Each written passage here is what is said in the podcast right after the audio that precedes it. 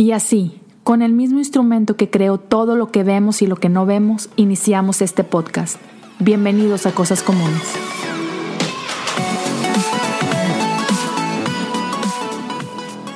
Bienvenidos a un episodio más de Cosas Comunes y el día de hoy estoy de nuevo para variar con mi amigazo Benjamín Enríquez. Aquí ya unas semanas después de que pasó Semana Santa, ya estamos en el mes de mayo este, y bueno, tenemos un tema súper interesante. Igual, eh, eh, ah, la última vez que platicamos, Benja, estábamos hablando de un proceso en la historia de la iglesia que fue el Domingo de Ramos, este, la antesala Semana Santa. Y hoy quiero hablar contigo acerca de lo que pasa después de Semana Santa, que es lo que la iglesia conoce como el Pentecostés. Así que, bro, ah. bienvenido una vez más. Sí, muchas gracias, Leo. Ya Estoy, estoy de suerte ya estar dos veces en menos de seis meses con Leo Lozano. Ya, ya me merezco un premio. Pero, pero no, muchas gracias. Sabes que te aprecio y, y cosas comunes no es un podcast común. Ese debería ser tu ese debería ser tu eslogan. Te acabo de regalar un eslogan. Podcast comunes. Bienvenidos a Cosas Comunes, un podcast que no es común. Sí, bonito. Nosotros te hablamos, gracias. Sí.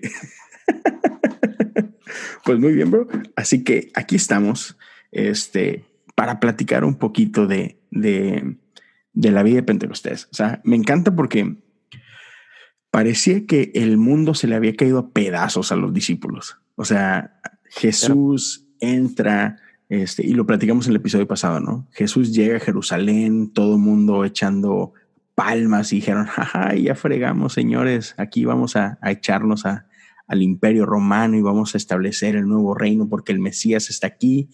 Y en una semana le dieron vuelta la tortilla, crucificaron a Jesús. lo matan. lo mataron, Este, y todos los, los, este, los discípulos corrieron como gallinas sin cabeza para todos lados, dijeron ya valió queso, Pedro se regresó a pescar y todos así con que por sin ningún lado y de pronto todo cambia otra vez, ¿no? Tres días después, e, el, mundo cambia, Jesús regresa, pero este pasa 40 días con ellos y de repente Jesús le dice, bueno, señores, este, pues mucho gusto, ¿verdad? Fue, fue un gusto platicar con ustedes, cocinarles ahí un desayunito, unos huevitos, un pescadito y todo.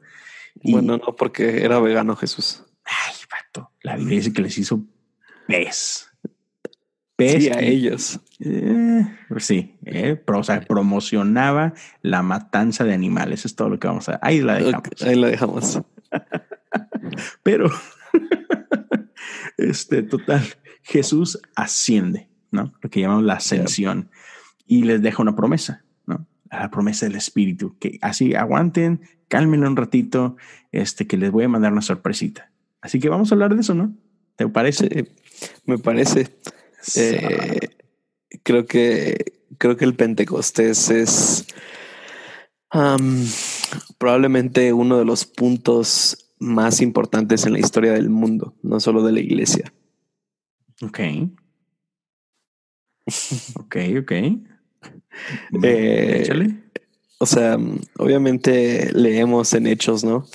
Eh, que estaban los 120 reunidos. Ajá y, dicen que descendió el Espíritu Santo, pero em, y, vamos a darle una vez, ¿no? Que, creo que es, eh, pues tú ya me conoces, ¿no? Y, me he metido en problemas varias veces, pero, pero nunca. Que, creo que quiero que lo hablemos, ¿no? Porque, o sea, principalmente conocemos el, discurso de Pedro, ¿no?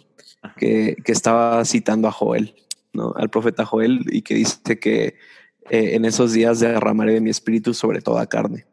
Entonces, yo te quiero poner algo, Leo Lozano, que el Espíritu Santo no solo se derramó sobre los 120, sino se derramó sobre todo el mundo. Eh, porque la Biblia dice, Joel. ¿Cómo eres?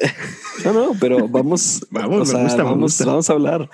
o sea, hay, eh, o sea, Joel, que es, o sea, pasa eso los discípulos se llenan del Espíritu eh, y, y, hablan en otras lenguas.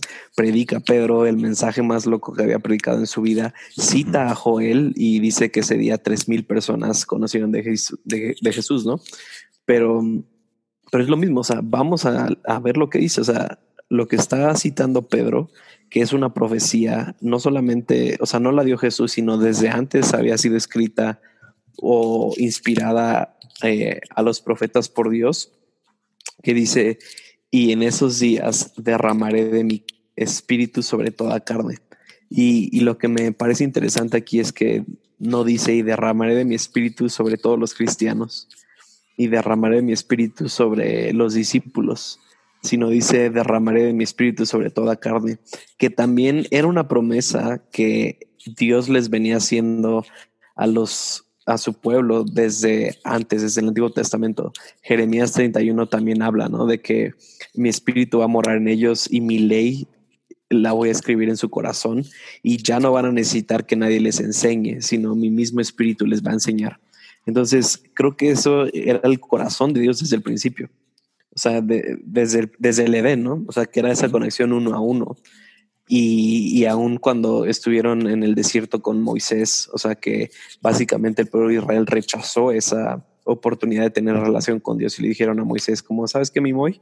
Mejor tú con Dios y nosotros tú ya nada más nos comunicas. Entonces, la promesa que venía haciendo Dios desde el éxodo era, yo quiero ser un Dios personal, uno a uno, para cada uno de ustedes, pero no había sucedido.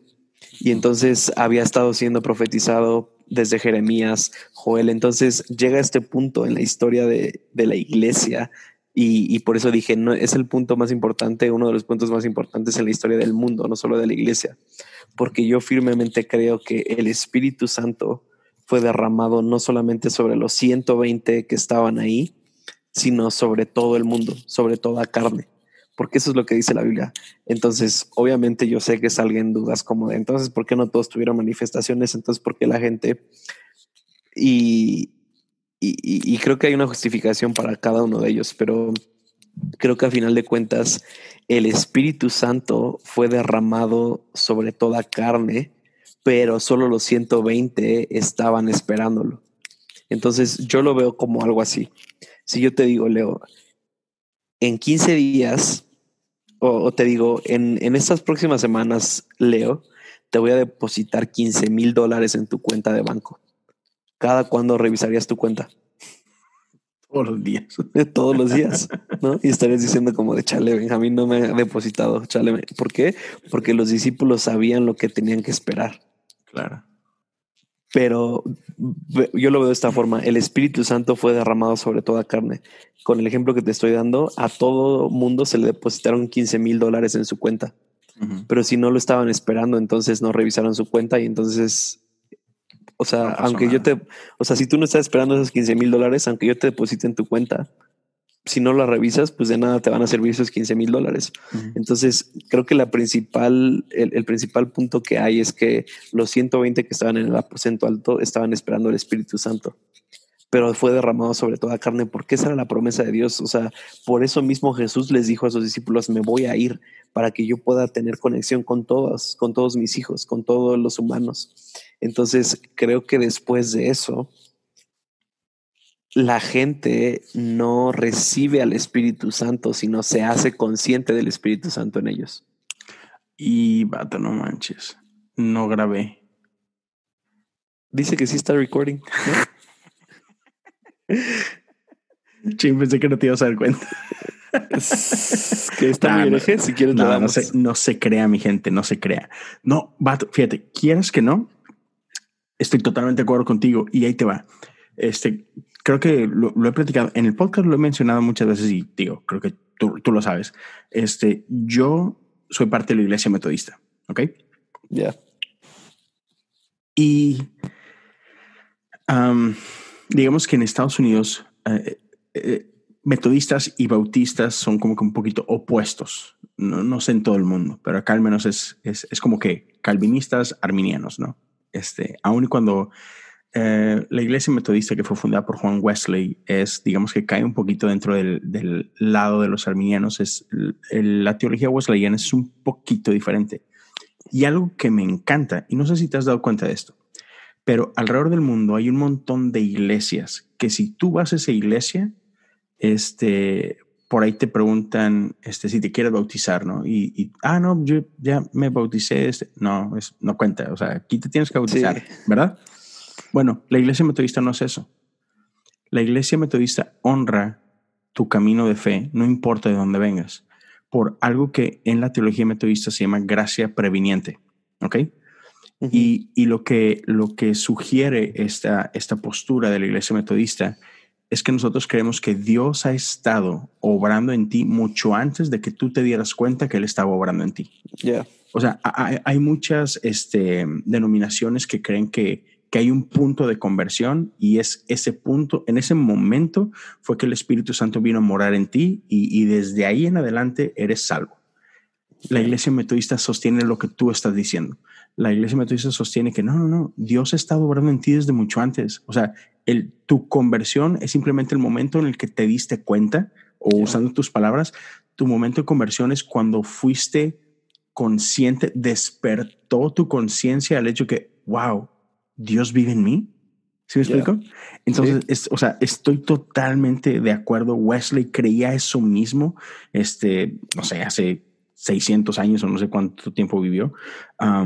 pero, pero me encanta, me encanta porque yo estoy seguro que más de una persona escuchándote hablar se quedó así como que, ¿qué? ¿Cómo? No. O ya lo perdimos. Sí, sí, se, desconectó y al rato nos, te van a enviar a ti hate mail porque a mí nunca me, me, me tiran. Gracias. Este, pero totalmente. O sea, creo que hay mucha gente que, que, que esto que acabas de decir es difícil de, de tragar, ¿no? Como, no, espérame. O sea, ¿cómo que, cómo que el Espíritu de Dios se derramó en todos? No puede ser. ¿Pero por qué? O sea, porque yo, yo creo que uno de los puntos principales, o cuando hablo esto con gente que no está de acuerdo conmigo, es como de, o sea, ¿cuál es tu problema? ¿Cuál es el problema con que ya el Espíritu Santo viva en la gente? Creo que es una mentalidad de pobreza incluso, es como de, o, o de cierto orgullo de decir como, no, yo tuve que ganarme al Espíritu Santo.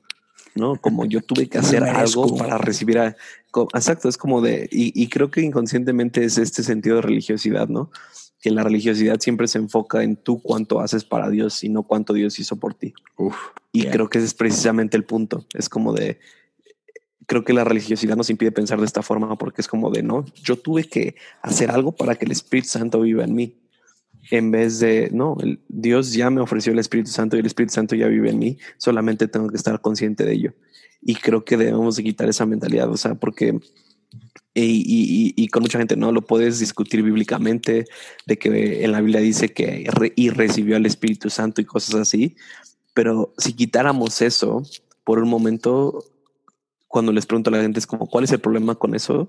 No tienen argumentos. Y, y lo único que a veces les queda es ese punto como de, no es justo, ¿no? Es como de no, no se vale que los demás no hayan hecho nada y ya tengan el Espíritu Santo, ¿no? Entonces creo que debemos de empezar a cambiar nuestra mentalidad. Y es lo mismo, o sea, hay historias que yo he vivido de primera mano donde gente que no ha recibido al Espíritu Santo como estamos acostumbrados a verlo, han orado en lenguas, han orado por enfermos, han dado palabras proféticas. ¿Por qué? Porque literalmente tenemos al Espíritu de Dios viviendo dentro de nosotros. Entonces, por eso creo que el Pentecostés fue como este, o sea, literalmente fue un cambio en la historia mundial, porque antes sí creo que no, no, el Espíritu Santo no habitaba en nosotros como seres humanos, pero después de eso el Espíritu se derramó sobre toda carne, sobre toda carne, y a partir de ahí tenemos oportunidad de una experiencia totalmente diferente con Dios. Y, y, creo que para mí el punto es como lo mismo, ¿no? Eh, y, hace poco igual lo decía en uno de los servicios de, nuestra iglesia, ¿no? El Espíritu Santo habita personas, no lugares. Y creo que dos mil años después me da tanta risa, ¿no? Y, no quiero sonar como hater, no quiero sonar como burlón, pero, o sea, me sigue dando tanta risa que en el 99.99999% de las iglesias, cuando empiezan un servicio, es como de, oh sí, Espíritu Santo, te invitamos en este lugar ¿no? O si Espíritu Santo desciende en este, en este lugar, desciende en este templo. Y creo que dos mil años después seguimos teniendo esta mentalidad de separación. Mm. Seguimos teniendo esta mentalidad de que Dios está allá arriba o allá abajo o acuya, pero no está dentro de nosotros. Y, y, es lo mismo, teológicamente tú le preguntas a cualquier persona, oye, ¿dónde vive Dios? Ay, pues en mi corazoncito, ¿no? Vive Dios dentro de mí. Pero cuando oran, cuando adoran, cuando tratan de conectar con Dios, siempre se tratan de conectar externamente y no internamente, porque es diferente algo que tú crees a algo que tú experimentas. Y creo que, creo que ese es el mayor er-, error del Pentecostés, que, que lo vemos como una cosa padre, pero que no estamos experimentando. O sea, lo mismo que dos mil años después, el Espíritu Santo sigue siendo. Eh, siento que, siento que a veces vemos al Espíritu Santo como esta cosita rara que llega a los servicios, hace que cosas pasen y luego se va. Y no lo vemos como una persona con la cual podemos tener relación con, con y que no solamente eso, sino que está todo el tiempo con nosotros. Man, so good. Me voy a callar. This episode is brought to you by Shopify. Whether you're selling a little or a lot, Shopify helps you do your thing, however you cha-ching. From the launch your online shop stage, all the way to the we just hit a million orders stage. No matter what stage you're in, Shopify's there to help you grow. Sign up for a $1 per month trial period at shopify.com slash special offer, all lowercase. That's shopify.com slash special offer. Ah, eh, vato, está chido. O sea, vemos al Espíritu Santo como algo bien ajeno. Entonces, a ver, me gusta por dónde vas. Entonces sigamos, sigamos escarbándole. Qué bueno, porque si no ya me ibas a desinvitar. Agüitar. No, fíjate que falló la grabación, Benjamín, este. no, pero mira, tú este, estás, estás en un punto donde estás familiarizado con el espíritu, ¿no? Y obviamente siempre estamos como que descubriendo más y todo, pero no sé si a ti te llevó a pasar e-, esos tiempos donde, donde igual, donde, donde el espíritu parecía algo raro, ¿no? O sea, quiero pensar que sí, no, no naciste así como que con, tu amigo Gasparina de que, ay, hola Espíritu Santo, ¿cómo estás? Así cuando tenías tres años. Obviamente llegaste a un punto donde, donde se transformó en esto que soy platícame en tu experiencia de ese despertar al espíritu. O sea, de ese momento donde, donde tomaste conciencia de que ya el Espíritu Santo moraba en ti y no era esta cosita rara que de repente venía y se iba, sino que hey, es una persona con quien tengo una relación.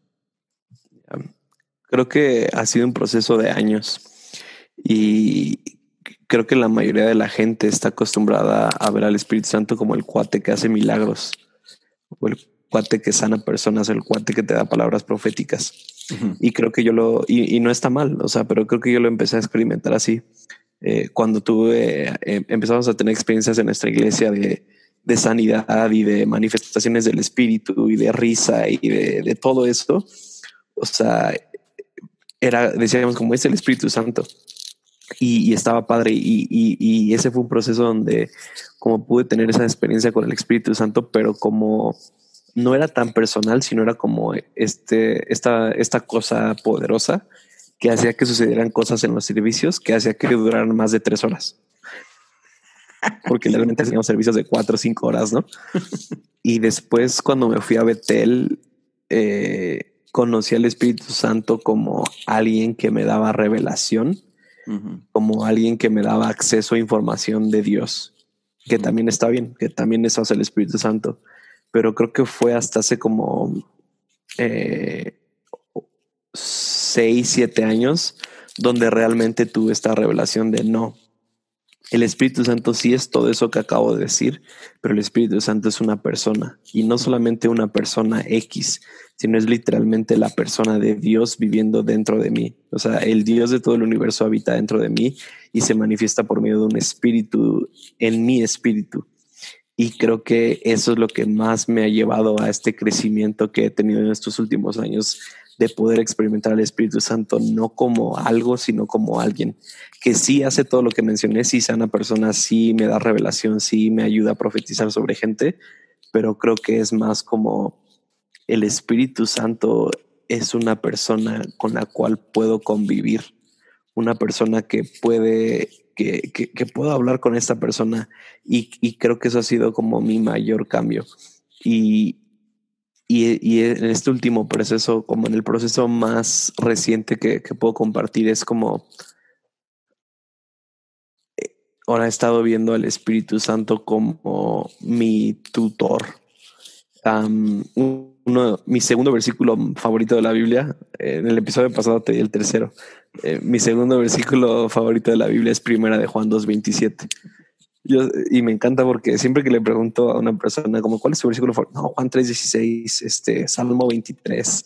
Eh, pero primera de Juan 2.27 dice, pero la unción que recibiste de él habita en ustedes y no tienen necesidad de que nadie les enseñe y lo que les enseña es verdad y no mentira. Así como esa unción habita en ustedes, ustedes habiten en esa unción. Y creo que esa, o sea, creo que ahí Juan está hablando del Espíritu de Dios dentro de nosotros y que ese versículo creo que es una respuesta a lo que dije hace rato de Jeremías 31, donde realmente el Espíritu Santo actúa como un maestro en nuestras vidas. El Espíritu Santo actúa como Jesús en nosotros. Y creo que aquí es donde yo hago la conexión cuando Jesús dice, y tengo muchas cosas que deciros, pero ahorita no las puedo encargar. Y después vendrá el Espíritu de la verdad y se las dirá. Entonces, creo que para mí el Espíritu Santo en este momento es, es esta persona con la cual disfruto. Y creo que el mayor cambio que tenemos que hacer es dejar de ver el Espíritu Santo como alguien del cual tenemos que recibir siempre porque siempre pensamos que es como ah, el Espíritu Santo me va a dar las lenguas o me va a dar sanidad o me va a dar todo esto y está bien. O sea, ese es como el principio de cualquier relación, igual con Dios. La mayoría de nosotros llegamos a conocer a Dios porque nos da algo, pero, pero creo que la madurez de la relación con el Espíritu Santo es como verlo como una persona donde no solamente yo recibo, sino yo también le doy al Espíritu Santo, le ministro al Espíritu Santo y tenemos esta relación, esta conversación donde eh, incluso puede sonar cómico para muchos, ¿no? Pero es como de, le pregunto, ¿y cómo estás? ¿Y, y, y, qué, qué, está pasando hoy? cuéntame algo. y, y, creo que suena, suena raro, pero, pero creo que es donde el día de hoy está mi relación con el Espíritu Santo. Amén. Y, y déjame te pregunto esto. ¿Por qué es, y, y a mí me ha pasado, ¿por qué es tan difícil tener una relación con el espíritu de esta forma? Y, por ejemplo, no sé si lo he platicado antes o no, pero a mí por muchos años me costó creer que el Espíritu Santo pudiera tener algo que ver conmigo. Este, no, nunca se me olvidará esta experiencia. Eh, estábamos en una ocasión en, en, un, en, una, en una casa de, de, una amiga y la banda de la que yo era parte, este, una banda de, de adoración, um, todas las semanas nos juntamos no solo a ensayar, sino tener tiempos de oración y, y enseñanza y cosas por el estilo. ¿no? Y en esa ocasión recuerdo que estábamos así como que practicando, por llamarlo así, es esto, que el don profético y cosas por el estilo, ¿no? Estamos, estamos en un tiempo de oración y de repente fue así como que, ok, o sea, Dios está aquí, Dios, está depositando cosas en, en, nosotros. Si, si tú sientes que Dios tiene una palabra en ti, dale, ¿no? Y, y vato, yo no sé cómo, o sea, no, no lo sé explicar, pero yo sentía algo de parte de Dios que tenía que decir. Pero yo decía, nah, nah, o sea, me, estoy alucinando, o sea, esto no, no puede ser de Dios. Y, y lo dudé, ¿no? Y, y, y no me atreví a decirlo. Y de repente uno de mis mejores amigos empieza a dar una palabra y, vato, te lo juro, palabra por palabra era lo que yo tenía que decir. Y yo lo sabía. Yo, cuando él empezó a hablar, yo, ¿qué? ¿Cómo sabe él eso? Y, termina de decir esta palabra y lo voltea a verme y me dice, um, Dios, Dios me está mostrando que Él te dio esta palabra a ti y que no te animaste a decirla. Dios solamente quiere decirte, hey, confía en mí. Yo quiero ser, yo, yo, quiero que seas un instrumento de mi palabra. O sea, no, no, no dudes, así como que no dudes. Este, que yo quiero usar tu vida y oh, me pongo a chillar un rato y todo, ¿no? Pero, pero yo creo que muchos de nosotros vivimos ahí, en, en esta situación donde, donde o no creemos que Dios quiera algo con nosotros, o nos sentimos indignos, o, o simplemente se nos hace raro y dice, esas cosas, no, claro que no. O sea, ¿por qué crees que, que es difícil para la mayoría de nosotros vivir en esa relación con el Espíritu Santo? Ya, yeah, um, creo que para mí hay dos partes y, y, tú has escuchado de Soso, que es un ministerio de sanidad interior. Sí. Y, y, y, la teoría de Soso dice que así como cualquier persona, la relación que tuvo con su papá terrenal uh -huh. define cómo ve a, a papá Dios. Uh -huh. Y creo que eso es totalmente verdad, ¿no? O sea, y yo podría dar testimonio de cómo uh -huh. experiencia con mi papá terrenal afectó, o no afectó, sino influyó demasiado en cómo veía a Dios. De la misma forma dicen que nuestra experiencia con nuestra mamá afecta la forma en cómo vemos al Espíritu Santo. Entonces, wow. Lo primero que diría es eso, es como de, creo que muchos, o, la, o sea, porque el Espíritu, de, el Espíritu Santo es, la, para mí es la manifestación femenina de Dios, un consolador o una consoladora. Okay. Y, y, creo que muchos de nosotros, y, y, y si tú estás escuchando esto, solo piensa piensa cómo piensas del Espíritu Santo y luego piensa cómo fue tu relación con tu mamá y ve si tienen alguna conexión. Eso es lo primero. Y lo segundo, creo que es lo que tú decías, que tenemos esta idea mística muchas veces o la sobre espiritualizamos de que para que el Espíritu Santo se mueva en nuestras vidas debe de haber una manifestación muy loca pero yo estoy convencido y es lo mismo, o sea, yo honestamente y, y, y, con el mejor corazón del mundo lo puedo decir, o sea, no me cuesta trabajo hablar lo que siento que dice el Espíritu Santo, eh, puedo profetizarle a alguien con seguridad y todo esto, y no es porque sea mejor que alguien o no es porque tenga un Espíritu Santo diferente, sino es porque lo he practicado. Y creo que, o sea, y, y me gusta porque no suena muy espiritual, pero la mejor forma de crecer en tu relación con el Espíritu Santo es practicando. O sea, es como un músculo. Y igual que los dones, es como de, si tú sientes que escuchas algo de parte del Espíritu Santo, lo haces. Y si fallas, pues no era el Espíritu Santo. Y si sí es, pues sí era el Espíritu Santo. Entonces, o sea, es, es así de sencillo. Y entonces vas paso a paso haciendo cosas que sientes que el Espíritu Santo te dice. Y si sí era, pues sí era. Y si no, ya sabes una, así como creo que fue Alba Edison o no sé quién dijo, de que, ah, ya encontré la, eh, la milésima eh, forma de no hacer un foco, ¿no? Entonces ya encontré la milésima forma de cómo no me habla el Espíritu Santo. Entonces para la próxima ya sé que si siento algo así, entonces no es el Espíritu Santo. O entonces si es así, entonces es el Espíritu Santo. Y es lo mismo, es como una relación. O sea, no puedo esperar ser el mejor amigo de alguien simplemente porque lo recibí en mi casa o simplemente porque me presenté con él. Y creo que la mayoría de los creyentes se quedan en, el, en la parte de presentarse con el Espíritu Santo. Y es como de, ah, ¿qué onda? Soy el Espíritu Santo. Ah, ¿qué onda? Yo soy esto y ya se quedan ahí. Y no van hacia una intimidad con el Espíritu Santo. Entonces, creo que para mí esa es la razón principal por la que muchas veces nos cuesta trabajo y lo sobre espiritualizamos, que pensamos que debe de ser de la noche a la mañana ya recibes descargas proféticas de todo. No, yeah. no, no, es una relación y, y, tienes que llevarla poco a poco. Oh, y, y, y, creo que lo, lo, no sé si es la palabra correcta, de que lo crítico de, de eso es que, o sea, nuestra vida es, es otra cuando, cuando somos conscientes de, yeah. del mover del Espíritu en nosotros y, y lo podemos ver en, en la vida de, de, los discípulos en general, específicamente, por ejemplo, en, en, Pedro, ¿no? O sea, Pedro antes de, de recibir al Espíritu, este, tú sabes, andaba negando a Jesús, este, no creía, se escondía, regresó a sus caminos, etcétera.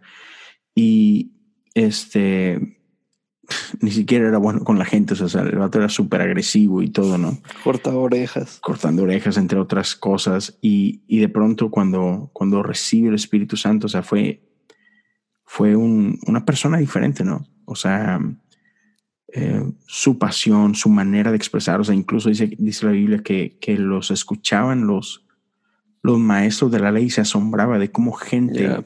Sin educación podía hablar de esta forma, ¿no? O sea, yo estoy seguro que Pedro, su manera de expresarse cambió en, a partir de ese momento, ¿no?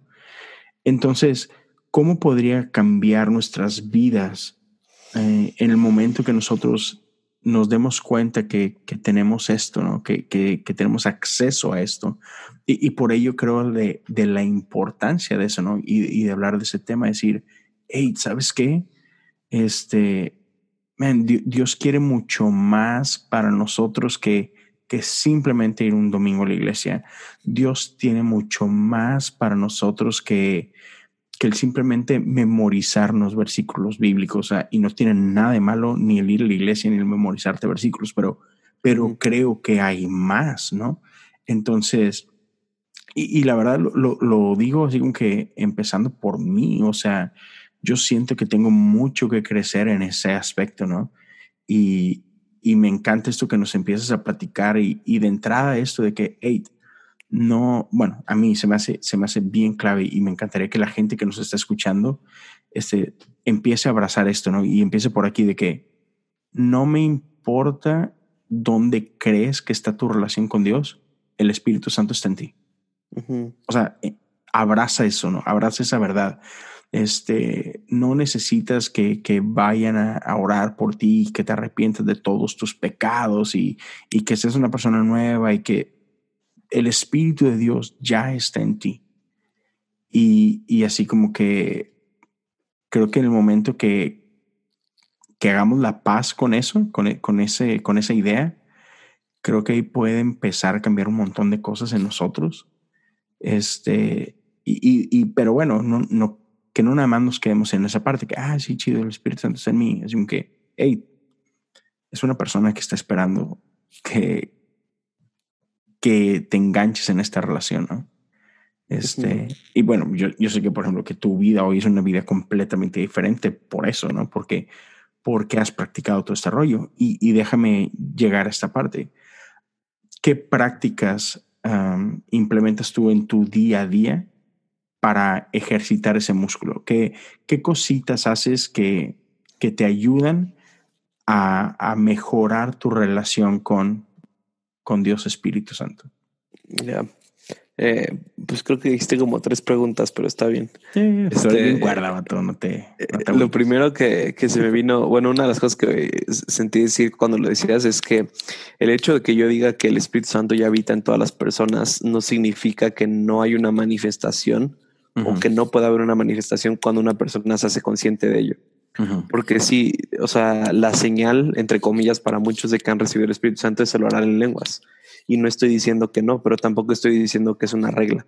Aquí quiero llegar con esto, que el hecho de que, bueno, lo mismo, que yo diga que el Espíritu Santo habita en todas las personas, no estoy diciendo que cuando una persona se hace consciente de ello no puede tener una manifestación como es hablar en lenguas, como es el gozo del Espíritu, lo que quieras pero también muchas veces eh, criticamos a la gente que no tiene manifestaciones y decimos como de, ah, no, si tú no hablas en lenguas o si no te ves de esta forma, entonces no recibiste al Espíritu Santo. Y creo que eso sí está mal.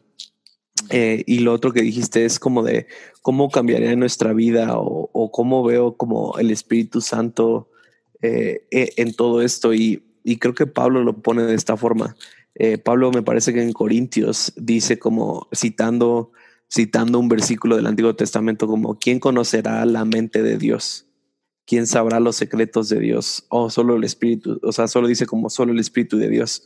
Y, esa es una cita del Antiguo Testamento y luego Pablo dice, pero nosotros hemos recibido el Espíritu de Dios que no solamente conoce a Dios, sino que nos revela los secretos. Entonces, para mí el Espíritu Santo, a mí me gusta llamarlo, verlo, y, y esto es algo que enseño en nuestra escuela, pero lo veo como la nube. Así como, como hoy en día ya es como de, ah, sí, sube esos archivos a la nube. O sea, el Espíritu Santo literalmente tiene acceso a toda la información que hay en el universo, a toda la información de Dios. Y cuando nosotros tenemos comunión con el Espíritu Santo, tenemos acceso a esa nube. Entonces, por ejemplo, con tu amigo o, o, o, por ejemplo, me pasa mucho cuando das palabras proféticas a las personas, muchas veces la gente te dice como de, ah, yo sentí lo mismo, o yo le iba a decir lo mismo a esa persona, o bla, bla, bla. ¿Por qué? Porque están, entre comillas, conectados a la misma nube. Entonces, el espíritu siempre está manifestando lo mismo porque es una misma persona. Muchas veces lo que cambia es la manifestación de cómo interpretamos esas comunicaciones, si así lo quieres llamar. Entonces, para mí el Espíritu Santo es eso, es como de la nube de información de Dios a la cual tenemos acceso. Y obviamente mientras más vas practicando, mientras más vas eh, teniendo acceso a esa nube, pues más acceso tienes a la información. Pero obviamente tenemos que empezar con lo básico, ¿no? Y, conforme va creciendo nuestra relación con el Espíritu Santo, creo que en base a esa relación de amor y servicio hacia Dios y hacia la gente, vas teniendo más acceso. Entonces, eh, eso es algo que también quería decir. Pero bueno, al final dijiste como de qué cosas prácticas hago o qué cosas prácticas se ven en mi día a día. Creo que, creo que es eso, quitarle ese, quitarle ese filtro inconsciente que muchas veces tenemos, que tengo que hacer un ritual para poderme conectar con el Espíritu Santo porque a veces pensamos que es como de, ah, para poder, entre comillas, entrar a la presencia de Dios, primero tengo que leer la Biblia tres horas, después tengo que adorar otras cinco horas y luego tengo que estar callado diez horas y ya después Dios me puede hablar. Y creo que la práctica principal que tengo es decir como de, ya estoy en la presencia de Dios, porque la presencia de Dios habita en mí. Entonces quitarme ese, esa necesidad de a veces como de, tengo que hacer tal, tal y tal para entonces poder recibir de Dios entonces lo que eso hace es que en mi día a día yo ya puedo decir como de, de la nada, es como de, ah, ¿qué, ¿qué estás haciendo Espíritu Santo? Y creo que es eso. O sea, número uno, estar consciente del Espíritu Santo y saber que no tengo que hacer nada para poder conectarme con Él. Y número dos, creo que es aprender a tener conversaciones con Él que no se vean como oraciones vanas. O sea, no es como que, Oh Espíritu Santo, buenos días Espíritu Santo, ¿cómo te encuentras el día de hoy? O así como de, o sea, es como de, y, que muchas veces ni siquiera se ve manifestado en palabras. Creo que muchas veces es diálogo de espíritus, donde yo en mi mente y en mi espíritu estoy como de, hey Espíritu Santo, tengo duda de esto. Oye Espíritu Santo, ¿cómo estás? Oye Espíritu Santo, háblame, necesito saber algo acerca de esta situación que estoy pasando. Y yo sé que suena así como que, incluso creo que para los cristianos suena así como de, ah, Dios solo puede hablar sobre la Biblia, no sé, qué. Pero es lo mismo, creo que lo más práctico que podemos hacer es quitarnos esa mentalidad. Y, y que muchas veces es lo mismo, empecé de, eh, empecé pensando que estaba loco. Pero es, o sea, muchas veces yo reconozco la voz del Espíritu Santo en mis pensamientos porque tengo pensamientos que no tendría yo solito.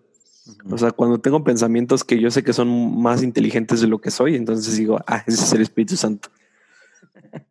Entonces creo que creo que eso es donde tenemos que empezar a aprender a, a tomar riesgos con el Espíritu Santo y aprender a reconocerlo en medio de toda esta conversación que tenemos en nuestra cabeza y todos estos pensamientos que llegan, aprender a en medio de eso decir como de, ah, no, ese es el Espíritu Santo. Y yo sé que es el Espíritu Santo porque la vez pasada pasó esto. Pero creo que como tú dices, muchos, como tu historia, ¿no? Creo que muchos de nosotros nos quedamos en el, pues no sé, no sé si sea el Espíritu Santo o no, pero para no, no regalar, mejor no digo nada.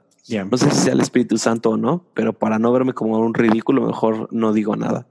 Y creo que el miedo a fallar es lo que nos mantiene eh, a, la raya. Imagínate si Pedro hubiera recibido al Espíritu Santo ese día y hubiera dicho como de, no, no manches, no creo que sea el Espíritu Santo. Yo creo que estoy loquito, yo creo que ya extraño mucho a Jesús. ¿Qué hubiera pasado? Nada. Eh, tres mil personas no hubieran conocido a Jesús ese día. Entonces creo que creo que ese es el eh, creo que eso es lo que tenemos que estar dispuestos a arriesgar nuestra nuestra dignidad, nuestra, nuestra, forma en que nos vea la gente. Ya. Sí, sí, sí. Ah, man. Pentecostés es, un buen tiempo. Es un buen tiempo para, para aprovechar. Eh, y bueno, no, no sé, este, para la gente que nos estaba escuchando, que, que hayas pensado de todo esto que estábamos platicando, ¿no? Pero creo que es un bonito riesgo. O sea, este. A lo mejor ya estamos nada más tuyo. Ya sé, ¿verdad? Nada más. Pero, pero fíjate, me, ha pasado, me, ha pasado mucho el, el de pronto sentir, o sea, por ejemplo, yo tengo desde los que tenía tres, cuatro años en la iglesia, ¿no? Y, y de todo, o sea, tiempo súper, súper eh, prendido, tiempos medios acá, medio perdido yo, este, pero eh, no sé, en los últimos 15 años de mi vida puedo decir que, o sea, he estado ahí, ¿no? O sea, súper, súper constante, súper todo. Pero, pero algo que sí he sentido en algunas ocasiones de mi vida es que de repente siento así como que, man, hay algo más. O sea, esto no es todo. Creo que hay algo más que me, que, no sé si sea la palabra correcta decir así como que, ah, creo que hay algo más que me estoy perdiendo, pero, pero sí es como que hay algo más que no estoy accesando que Dios quiere que accese. Y, y, y en más de una ocasión eh, me he dicho eso, ¿no? Y así como que, hey, venga. O sea, ¿por qué no atreverse? Creo que muchas veces por miedo no disfrutamos de un montón de cosas que Dios tiene para nosotros. Entonces, o sea, quiero terminar, este, al menos de, de, mi parte, invitando a la gente a decir, hey, este, solo hasta esa pregunta. ¿Crees que hay algo más? Este, o, crees que eso es todo, ¿no? O sea, digo, no, te, no te quiero forzar a nada, pero, pero si crees que hay algo más, así como que anímate, o sea, pregúntale a Dios de que, hey Dios, este, ¿qué onda? ¿Qué es ese otro, qué es ese más que tienes para mí? Y confía en eso y empieza a, como que moverte un poquito en eso, porque digo, confío en que va a haber una eternidad donde vamos a disfrutar un montón de cosas este, con Dios, ¿no? Pero, pero también creo que, que hay un montón de cosas de este lado de la eternidad que Dios quiere que, disfrutemos y que vivamos. Y así como que aprovechémoslo, ¿no? Entonces, ya. Sí, o sea, creo que el Pentecostés es precisamente la manifestación de eso que tú dices. Que si Jesús hubiera dicho como de, hey, todo lo que les enseñé en estos tres años y medio es todo lo que hay. Ya no quiero que aprendan más, ya no quiero que eh, busquen más. Aquí les dejo con estas enseñanzas. Adiós. Ahí, ahí se los dejo. Ustedes pásensela a los siguientes creyentes. Pero eso no fue lo que hizo, sino dijo, como les dejo este Espíritu Santo, que les va a decir todas estas cosas que no pueden soportar ahorita, pero que las van a necesitar en los años siguientes, ¿no? Y lo que más me encanta de Jesús es que cuando ora por los discípulos, no solo ora por ellos, sino ora por ti y por mí. O sea, dice Jesús, no solo oro por esto, sino por los que van a venir después de ellos. Y creo que, creo que ese es precisamente el miedo que tenemos que perder a equivocarnos o a desviarnos cuando nuestro corazón está en la posición correcta. Y, y no, no, me acuerdo con quién hablaba el otro día, hablé con alguien y justo hablábamos de esto. Y, y, y, me decía algo así como, es que no quiero buscar más temas o no quiero hacer otras cosas porque siento que me voy a desviar, siento que voy a eh, creer cosas malas. Y, yo le dije algo así como, jamás corregiría a mi, a mi hijo por intentar hacer algo con un buen corazón.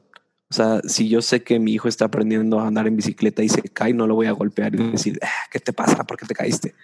Y, creo que muchas veces pensamos que Dios nos trata así. Es como de, ah, ¿por qué preguntas eso? ¿Por qué haces esto? No, no, no. Y creo que, eh, o sea, uno, uno, de mis versículos favoritos, ese sí ya no sé en qué ranking está, pero es cuando Jesús dice, el que te conozcan a ti es la vida eterna. Entonces creo que mientras nuestro corazón esté enfocado en conocer a Dios, estamos en el momento perfecto, estamos en la posición correcta de nuestro corazón. Y creo que yo ya hace unos ocho o nueve años perdí ese miedo de decir como de, o, o, más de perder ese miedo, ya estoy seguro en esta paz y en este fundamento de mientras me mantenga queriendo conocer más de Dios, sé que no puedo fallar. Sé que sé que Dios me va a hablar y, creo que eso precisamente me ha llevado a lo que decías, a experimentar todo esto que yo sabía que había, pero que nunca había experimentado. Y, obviamente, o sea, tenemos toda la eternidad para experimentar todo eso que sabemos que hay muchísimo más, pero no necesitamos esperar a que nos muramos para que eso suceda. Y, y, yo creo que estoy, o sea, en estos años he vivido las mejores temporadas de mi vida con Dios porque precisamente he eliminado esa mentira de, que no de que no puedo buscar más porque si no ya soy alguien malo o si no ya me desvié, sino que eso me ha empoderado a conocer más a Dios y conocer su corazón de padre como nunca lo había hecho. y, eso es lo que guía mi revelación constantemente, el poder conocer más a Dios. Y, y, cuando lo hago de esa forma, entonces no hay pierde. Ya. Y fíjate que algo que, me, y cierro con esto. Algo que me encanta de, del espíritu es que, que siempre se mueve para, para bendecir, para, para animar, para reconfortar, para, para acercarnos al Padre. Y, quiero dar así como que dos ejemplos bien, bien pequeñitos. Uno, por ejemplo, ahorita estamos pasando por una, eh, o, venimos, ¿no? De, de, estar experimentando unos meses bien raros, bien complicados con, con todo esto, lo del, lo del, coronavirus y ese rollo. Y, y, por ejemplo, personalmente venía yo de una transición en la que estaba en el proceso de, de obtener mi licencia de pastor local y, y, pues no sabía cómo iban a darse muchas cosas porque una vez que, que fui certificado y todo eso, pues ahora hay que esperar a, a ver qué oportunidad se abre y todo el rollo y, pero una vez tú, me diste una palabra, este, y de hecho me la diste a finales del año pasado, este, ni siquiera fue este año, fue a finales del año pasado, y, me diste una palabra profética que tenía que ver con, con el 2020, ¿no? Y, y esa palabra, te cuenta que en todo este año ha sido así como que, no manches, o sea, un, ancla impresionante para mi vida, de que el mundo se está cayendo a pedazos, literalmente, y yo como que, eh, está bien, o sea, no, me, no, no tengo nada que preocuparme porque Dios ya habló esto en mi vida. Y, y, y, no es de que, ah, bueno, es que Benjamín dijo y por lo que dice Benjamín es ley. No, no, sino porque, y es algo padre que tiene Dios. ¿no? Cuando hay una palabra profética, hay algo en tu espíritu también que, que te deja saber de que, sí, esto viene de mí, ¿no? O sea, hay esa confirmación, hay esa paz que sientes, ¿no? Y está increíble, ¿no? Y, y por ejemplo, pasó, pasó también de que recién Dios puso algo en mi corazón este, para, para ser de bendición a alguien y, y, lo, y ah, me pasó. O sea que, ah, pero, mm, y, si mejor no hago nada, o sea, digo, pues X, no es como que tengo que hacerlo, ¿no? Este, pero, pero Dios fue así como que, no sé, o sea, me dio ese sentir de quiero que hagas esto, ¿no? Y, y es así como que me puedo perder de esa bendición de, de decir, nada, nada, se me es que me estoy alucinando, no, es, mi emoción, ¿no? Es, es fuera Satanás. Ajá, sí, sí, sí, no, ¿cómo? O, o, o, podemos confiar y dar ese pasito de fe y decir, hey, creo que, creo que, creo que Dios sí me está diciendo que haga algo, ¿no? Y participar de eso que Él tiene, ¿no? Y, y creo que si, como decías tú hace ratito, hey, toma, toma esos pequeños riesgos. Total, mira, si no era de Dios, vas a aprender de eso, ¿no? Pero, pero si siempre vivimos con ese miedo y, y, decimos, mm, no, así que, otra vez, ¿qué me ha pasado? Hay algo más allá y, y que me lo estoy perdiendo. Entonces, man, qué, qué lindo el explorar esta vida con el Espíritu Santo y porque estoy seguro, Dios tiene una vida mucho más plena. Me, encanta, o sea, la Biblia dice que el enemigo viene para hurtar, matar y destruir, pero que, pero que Dios viene a dar vida y dar vida en abundancia. Entonces, ah, no, no estamos en este mundo para sobrevivir, estamos para vivir y vivir en plenitud. Y, y, yo creo que el Espíritu Santo es ese que nos lleva de la mano a decir, mira, déjame te enseño esta vida en plenitud, ¿no? Este, y Sí, creo que, creo que hay, un, hay un mundo increíble.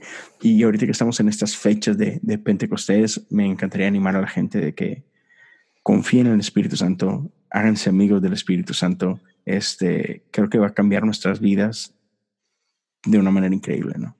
Sí.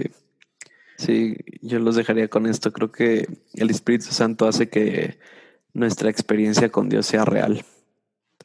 Y, y suena raro, pero, o sea, y vuelvo a lo mismo, no para minimizar la Biblia o no para minimizar las enseñanzas que nos dan en la iglesia, no para minimizar cosas que podemos obtener, pero creo que la prioridad y de donde sacamos todo debería ser el Espíritu Santo.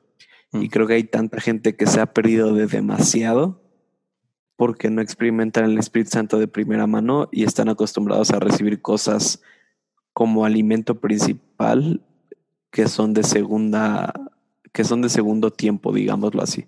Entonces creo que el Espíritu Santo hace tu experiencia con Dios real. O sea, algo vivo, algo que estás experimentando en el momento. Y vuelvo a lo mismo, no estoy diciendo que lo demás no sea vivo o no traiga edificación a nuestras vidas, pero creo que nuestra prioridad y nuestro primer alimento debe ser de nuestra relación con el Espíritu Santo. Mm. Y eso te mantiene a seguir adelante. Y para los que se pueden ahí preguntar que, no, pero ¿cómo? La gente, la gente que escribió la Biblia no tenía la Biblia. Tenía el Espíritu. y es el mismo. Y es el mismo. Y con ese pensamiento bonito nos vamos. hay también el Espíritu, no hay Espíritu Santo Junior. Los niños también tienen el mismo Espíritu Santo. Eh, ¿Cómo no? Eso, eso me encanta. No hay, no hay un Espíritu Santo para niños y para adultos, es el mismo Espíritu Santo. Y creo que si, si le inculcamos a los niños eso, creo que porque no tienen tantos filtros como nosotros. Los vuelas del techo. Yeah, Mis estimados, terminamos este episodio este, y quiero una vez más invitarlos, si todavía no siguen a mi amigo Benjamín, sigan a mi amigo Benjamín en, en Instagram. Ah, es Benjamín doble guion bajo Enríquez, ¿verdad? Correcto. Y también estén pendientes de, de, los episodios de Catálisis. Este, no se lo pierdan. Es, es uno de mis podcasts favoritos. Este es el podcast favorito de mi esposa. ¿eh? Y ella no, uh. no, sí, no, no, no cualquier cosa le gusta. Y, pero Catálisis no se lo pierde para nada. Gracias. Un honor. pues, damas y caballeros, cuídense, Dios me los bendiga. Este, Disfruten de este año, el 2020 tiene cosas todavía muy chidas, no se agüiten. Lo mejor está por venir. Ya, muchas gracias Leo. Un honor haber estado aquí con todos ustedes y nos vemos en la próxima. Hasta luego.